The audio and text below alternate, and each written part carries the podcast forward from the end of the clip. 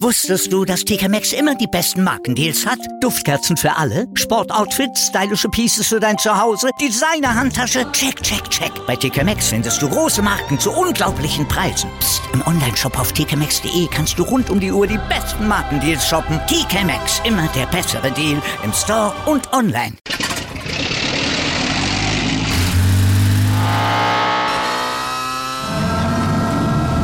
Von 0 auf 100. Aral feiert 100 Jahre mit über 100.000 Gewinnen. Zum Beispiel ein Jahr frei tanken. Jetzt ein Dankeschön, rubbellos zu jedem Einkauf. Alle Infos auf aral.de. Aral, alles super. Wir sind Europameisterin, also zumindest der Herzen. Den Pott haben die Engländerinnen, aber wirklich schön war deren Zeitspiel am Ende nicht, oder? Aber das zählt am Ende natürlich ja. nicht, ne? Das nackte Ergebnis von 2 zu 1 nach Verlängerung. Das ist es, was zählt. Ja, man muss unterm Strich auch sagen, war ja auch verdient, auch wenn das Endspiel ja die Teilnahme von Alex Popp durchaus verdient gehabt hätte. Ja, und äh, eine Schiedsrichterin, deren einzige Qualifikation nicht nur die Nationalität hätte sein dürfen. Gut gemeintes Zeichen, eine Ukrainerin zu besetzen, aber eine etwas fähigere Schiedsrichterin wäre vielleicht für dieses Endspiel wichtiger gewesen als so ein Zeichen. Aber auf das Finale und die Auswirkungen gucken wir gleich noch ein bisschen genauer. Aber der Tag ist ja nicht nur ein Freudentag für die Engländerin, sondern auch ein Tag der Trauer für Sportfans, denn gestern starb ja eines der erfolgreichsten deutschen Dressurpferde mit 28 Jahren. Und zwar Satchmo, das langjährige Erfolgspferd von Isabel Wert, Team Olympiasieger, Silbermedaillengewinner, Weltmeister, Europameister und, und, und. An solche Erfolge war aber zunächst gar nicht mal zu denken, denn Setchmo galt als äh, unreitbar. Der benahm sich, als würde er Geister sehen. Ja, der scheute immer wieder, plötzlich ohne ersichtlichen Grund, aber dann wurde er immer genau durchgescheckt und Experten fanden heraus, dass er schwimmende Partikel in der Augeninnenflüssigkeit hatte und die gaukelten Setchmo dann irgendwelche Bewegungen vor, die außer ihm keiner wahrgenommen hatte.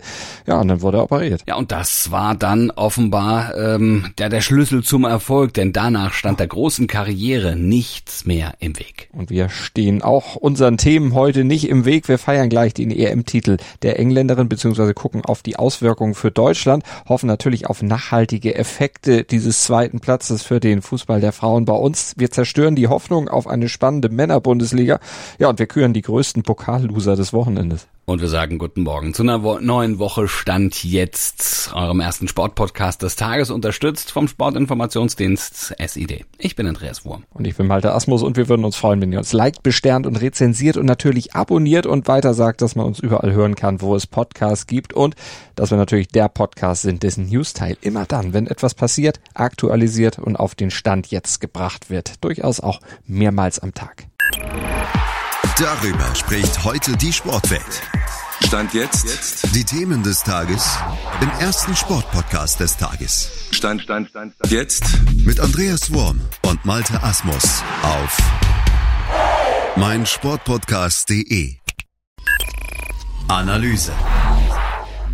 Ach, wäre das EM-Finale gestern mit Poppy Alex Pop besser für Deutschland ausgegangen? Ach, das ist auch irgendwo müßig zu diskutieren, oder? Klar, Pop hatte einen Lauf, die hat getroffen, wie sie wollte, aber sie war nun mal vor dem Finale ausgerechnet verletzt. Es ist Pech und total bitter, aber wir wissen ja auch nicht, ob sie getroffen hätte, wenn sie fit gewesen wäre. Da gehört ja im Fußball dann auch immer noch ein bisschen mehr dazu. Also das kannst du alles mit Gewissheit nicht sagen. Mm, aber eine bessere Schiedsrichterin hätte vielleicht für ein anderes Ergebnis gesorgt. Da waren einige Fehlentscheidungen ja auch zulasten des deutschen Teams dabei. Bei Twitter schrieb jemand, das fand ich sehr, sehr gut. Die Schiedsrichterin hat in den letzten 120 Minuten mehr für England getan als Boris Johnson in seiner bisherigen Amtszeit.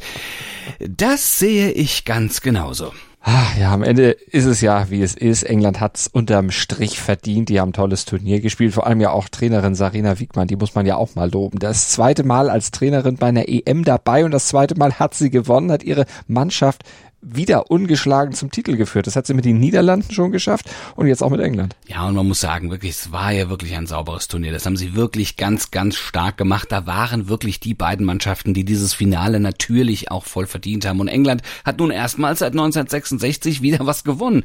Also das, was die Männer nämlich nicht geschafft haben, das haben jetzt die Frauen geschafft. Zwar an einem Ort mit Geschmäckle, aber gut, das ist halt so. Ne? Ja, ist nun mal Heimstadion, sagt Ja. man dazu. Aber Ja, auch die deutschen Frauen haben ihren äh, deutschen männlichen Pendants jetzt was voraus. Sie haben mit ihrem EM-Auftritt nämlich Herzen gewonnen und dürfen sich auch als knapp geschlagener EM-Zweiter heute in Frankfurt feiern lassen. Ja, das, das waren wirklich, das waren sympathische, das waren leidenschaftliche, das waren mitreißende Europameisterschaftsauftritte und es bleibt wirklich zu hoffen, dass die nach Jahren des Stillstands insgesamt, der Zweifel, also und auch der Rückschläge, äh, nun auch Fußball Deutschland, also da auch irgendwie der Zeitenwende spürt und das Ganze das auch bewirkt hat. Ja, dafür hat das Team auf jeden Fall alles getan. Aber jetzt sind andere dran, also die Verbände und Vereine, die müssen jetzt diese Vorlage der Mädels da verwerten. Am besten mit der gleichen Energie und dem gleichen Investment, das Poppy und Co. da auf den Platz gebracht haben und da an den Tag gelegt haben. Jetzt braucht's eine professionelle Vermarktung endlich von Bundesliga, von Länderspielen und ja, letztlich auch Geschlechtergerechtigkeiten auf allen Ebenen. Die muss auch hergestellt werden. Ja, und es, es braucht auch Nachhaltigkeit, ne? In der Talentförderung, in der Bundesliga-Lizenzierung, bei den Anstoßzeiten, also rein ins Hauptprogramm, so wie jetzt, also naja, fast wie jetzt, das war ja auch sehr, sehr früh, aber, aber trotzdem, also es muss wirklich in der Öffentlichkeit stehen. Ähm, die, die Qualität der TV-Produktionen, ja, ich weiß, dass da durchaus sehr viel gespart wird.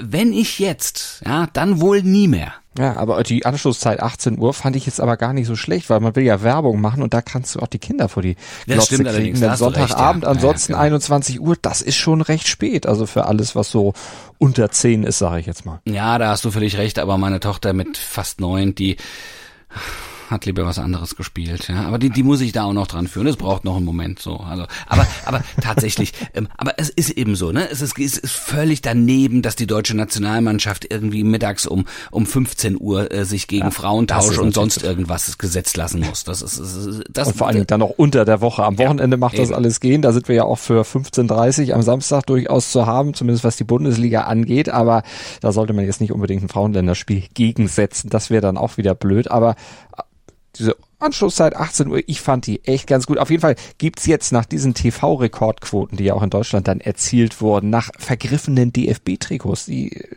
Trikots der Damen, die waren ausverkauft. Da gibt's eigentlich keine Ausreden mehr. Die Nationalspielerinnen haben ihren Teil des Jobs meisterhaft erledigt, auch wenn am Ende, ja, die Kühe letztlich fehlte dieser olle Pott. Analyse. Die Bayern haben den ersten Titel der Saison gewonnen, den Supercup mit 5 zu 3 gegen RB Leipzig. Es geht offenbar schon wieder los, ne? die Bayern marschieren vorne weg. Also äh, gab es denn irgendwelche Anzeichen in dem Spiel, dass man trotzdem auf eine spannende Bundesliga-Saison hoffen darf, Malte? Also vom Endresultat her erstmal nicht. Klarer Sieg, du hast es gesagt, am Ende für die Bayern und eine erste Hälfte, die wirklich schon verdammt stark war für die Unfassbar. ja, frühe Phase der Saison. Die hat ja eigentlich noch nicht mal angefangen. Das wirkte phasenweise wirklich schon wie aus einem Guss und die meist Neuzugänge waren dabei noch nicht mal auf dem Feld. Aber man muss auch sagen, dass die Bayern natürlich noch nicht im Rhythmus sind, auch noch gar nicht sein können. Die hatten ja nicht mal 20 Tage Vorbereitung vor diesem Supercup-Spiel. Also alles ist noch nicht perfekt. Von daher, da gibt's noch Punkte, wo die Konkurrenz zumindest noch ein bisschen hoffen darf. Ja, so zum Start in die Liga zumindest auch konditionell, das hat man schon gesehen. Hinten raus ging ihnen dann doch ein bisschen die Körner aus, aber du hast gerade gesagt, ne, nach der kurzen Vorbereitung, das war, da hat der eine oder andere dann doch eben auch gemerkt, dass er noch nicht da ist, wo er sein müsste. Die Bayern sind Stand jetzt aber auch immer nur, immer noch bedingt abwehrbereit. Ne? Fehlende äh, Kompaktheit da hinten, das ist natürlich das alte Leid, das haben sie bis jetzt auch noch nicht abgestellt. Das ist nach wie vor ein, The ein Thema, also, und damit haben sie auch selbst dafür gesorgt, dass es am Ende nochmal etwas enger wurde. Wobei es Leipzig dann auch natürlich auch in der zweiten Halbzeit wesentlich besser gemacht hat, aber da wartet wirklich noch eine Menge Arbeit auf Nagelsmann. Und er muss vor allen Dingen Matthijs de Licht jetzt fit kriegen. Der wird ja aktuell nur sehr dosiert eingesetzt. Der ist einfach auch noch nicht auf dem körperlichen Level, das es braucht. Kann ja auch noch nicht sein. Aber man muss ja auch sagen, am Ende ging es trotz dieser bedingten Abwehrbereitheit dann gut aus für die Bayern, weil eben die Offensive vorne schon beängstigend rund lief. Ne? Supertorjäger Lewandowski ist nicht mehr da, aber trotzdem, das Spiel der Bayern wirkte torgefährlich. Die haben fünf Tore gemacht. Also vielleicht ist es auch deshalb äh, so gefährlich, weil sie ohne ihn deutlich schwerer ausrechenbar sind. Also man hat da ja wirklich schon phasenweise tolle Angriffsrotationen gesehen, von links, von rechts über die Halbposition. Also die kamen ja eigentlich aus allen Ecken und äh, versuchten da auch dann ihre Chancen zu kreieren. Und mich hat übrigens auch ähm, sehr, sehr überzeugt, was Manet da gemacht hat. Der war da, ja, das ist unfassbar, wie, wie präsent der war. Und er hat sich immer wieder von einem von Genialität in Szene setzen lassen von Jamal Musiala. Der hat einen ja. Top-Tag erwischt. Ein Tor selbst gemacht, eins vorbereitet und ansonsten immer ein Unruheherd gewesen. Also wirklich ein ganz starkes Spiel. Und in der Form wenn er sie konserviert, absolut nicht wegzudenken aus dem Team der Bayern. Man könnte ja fast sagen, die Antwort der Bayern auf alle Fragen war in dem Spiel 42 seine mhm. Rückennummer. Ja. Nagelsmann, der sprach ja sogar von Weltklasse. Er ist einer von den ganz vielen kreativen Kräften in der Offensive der Bayern. Und was der Konkurrenz Angst machen sollte, ist jetzt nicht, dass Musiala so stark gespielt hat, sondern dass er nicht nur, dass er eben nur, also nur eine von ganz vielen dieser kreativen Optionen da im Offensivspiel der Bayern ist. Denn auf der Bank, da lauert ja zum Beispiel noch Coman, da lauert Sané, der hat ja auch ein Tor gemacht. Also wer in dieser Qualität noch nachlegen kann, wie Nagelsmann, äh, also den muss man im Titelkampf auf jeden Fall fürchten. Und die Bayern müssen keinen fürchten. So sieht's im hm. Moment aus. Ja, auch nicht RB Leipzig, den Pokalsieger, die mit Chris Kunku immerhin den neuen Fußballer des Jahres in Deutschland stellen ja. und nun auch äh, David Raum noch verpflichtet haben. Ja, also und, und auch Borussia Dortmund müssen sich fürchten, ja, die zum Ligastart mit Krankheits- und Verletzungspech natürlich heimgesucht äh, wurden. Drei von fünf Neuzugängen werden den Saisonstart wohl verpassen. Also das ist mal ein echter Handicap-Start. Ja, und da droht möglicherweise gleich wieder ein Punkterückstand, dem sie dann wieder vergeblich hinterherhecheln müssen, das ganze Jahr über. Analyse. Da kommen wir nochmal zum DFB-Pokal. Das war ja am Wochenende auch noch ein großes Thema, ist ja heute auch nochmal, geht ja noch weiter. Also das streckt sich ja über vier Tage. Wer sind denn die größten DFB-Pokal-Loser aus deiner Sicht Stand jetzt? Ja, bin mal gespannt, wer da heute noch dazukommen könnte. Aber auf jeden Fall ist es Stand jetzt Bayern Leverkusen. Also ich bitte euch, ne? Also so wie sie sich in Elversberg verkauft haben, drei zu vier verloren. Wenn ein Drittliga-Aufsteiger derart eiskalt deine eklatanten Abwehrschwächen offenlegt, dann ist es schon peinlich. Ja, vor allem, weil es ja nicht nur die Abwehr war, die Leverkusen das aus eingebracht hatte. Das war ja durch alle Mannschaftsteile durch, mit und ohne Ball, einfach nur noch schwach. Da hat ja nicht mal die Einstellung gestimmt. Und dass sich nur Lukas Radetzky am Ende den mitgereisten Fans gestellt hat, spricht dann auch eine klare Sprache. Ja, also was der Leverkusener Erzrivale, der erste FC Köln, in Regensburg zusammengekickt hat, naja gut, das war auch nicht wirklich besser, ne? Drei, vier nach Elfmeterschießen verloren, muss er auch sagen, wieder in Regensburg, wieder mit demselben Ergebnis wie 2021. Das einzige Unterschied nur gewesen letztes Jahr, da war man immerhin schon im Achtelfinale, als man ausgeschieden ist. Ah, nach haarsträubenden Fehlern in der ersten Hälfte und zwei Nackenschlägen kam Köln ja immerhin mal wieder zurück ins Spiel, aber dann haben sie ihr Chancenplus am Ende nicht genutzt, verdient es aus, genau wie Gräuter oh. führt.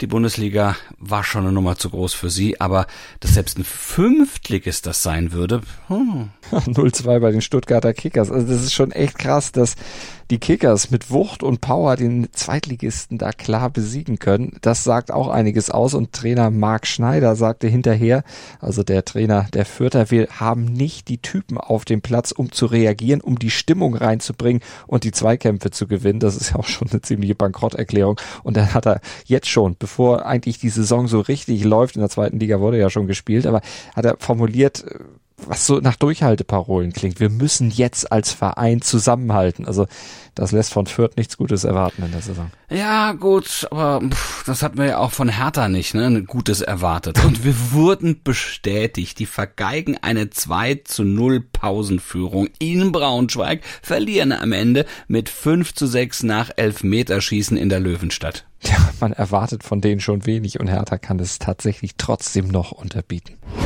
Das bringt der Sporttag.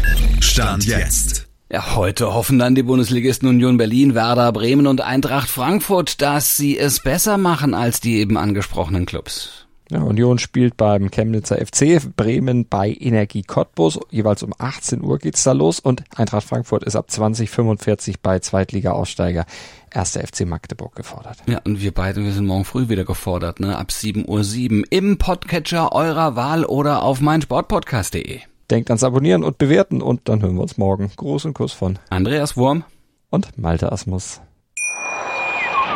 Wusstest du, dass TK Maxx immer die besten Markendeals hat? Duftkerzen für alle, Sportoutfits, stylische Pieces für dein Zuhause, Designer-Handtasche, check, check, check. Bei TK Maxx findest du große Marken zu unglaublichen Preisen. Psst. im Onlineshop auf tkmaxx.de kannst du rund um die Uhr die besten Markendeals shoppen. TK Maxx, immer der bessere Deal im Store und online. Wieder live von Ihrem Toyota-Partner mit diesem Leasing-Auftakt. Der neue Toyota Jahreshybrid. Ab 179 Euro im Monat. Ohne Anzahlung. Seine Sicherheitsassistenten laufen mit. Und ja, ab ins Netz mit voller Konnektivität. Auch am Start die Toyota Team Deutschland Sondermodelle. Ohne Anzahlung geht's in die nächste Runde. Jetzt los sprinten zu Ihrem Toyota-Partner.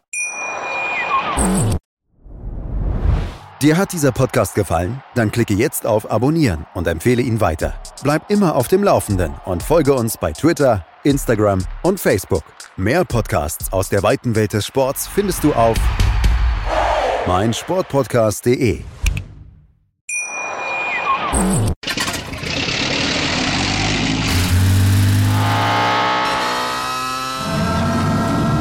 Von 0 auf 100. Aral feiert 100 Jahre mit über 100.000 Gewinnen. Zum Beispiel ein Jahr frei tanken. Jetzt ein Dankeschön, rubbellos zu jedem Einkauf. Alle Infos auf aral.de. Aral, alles super.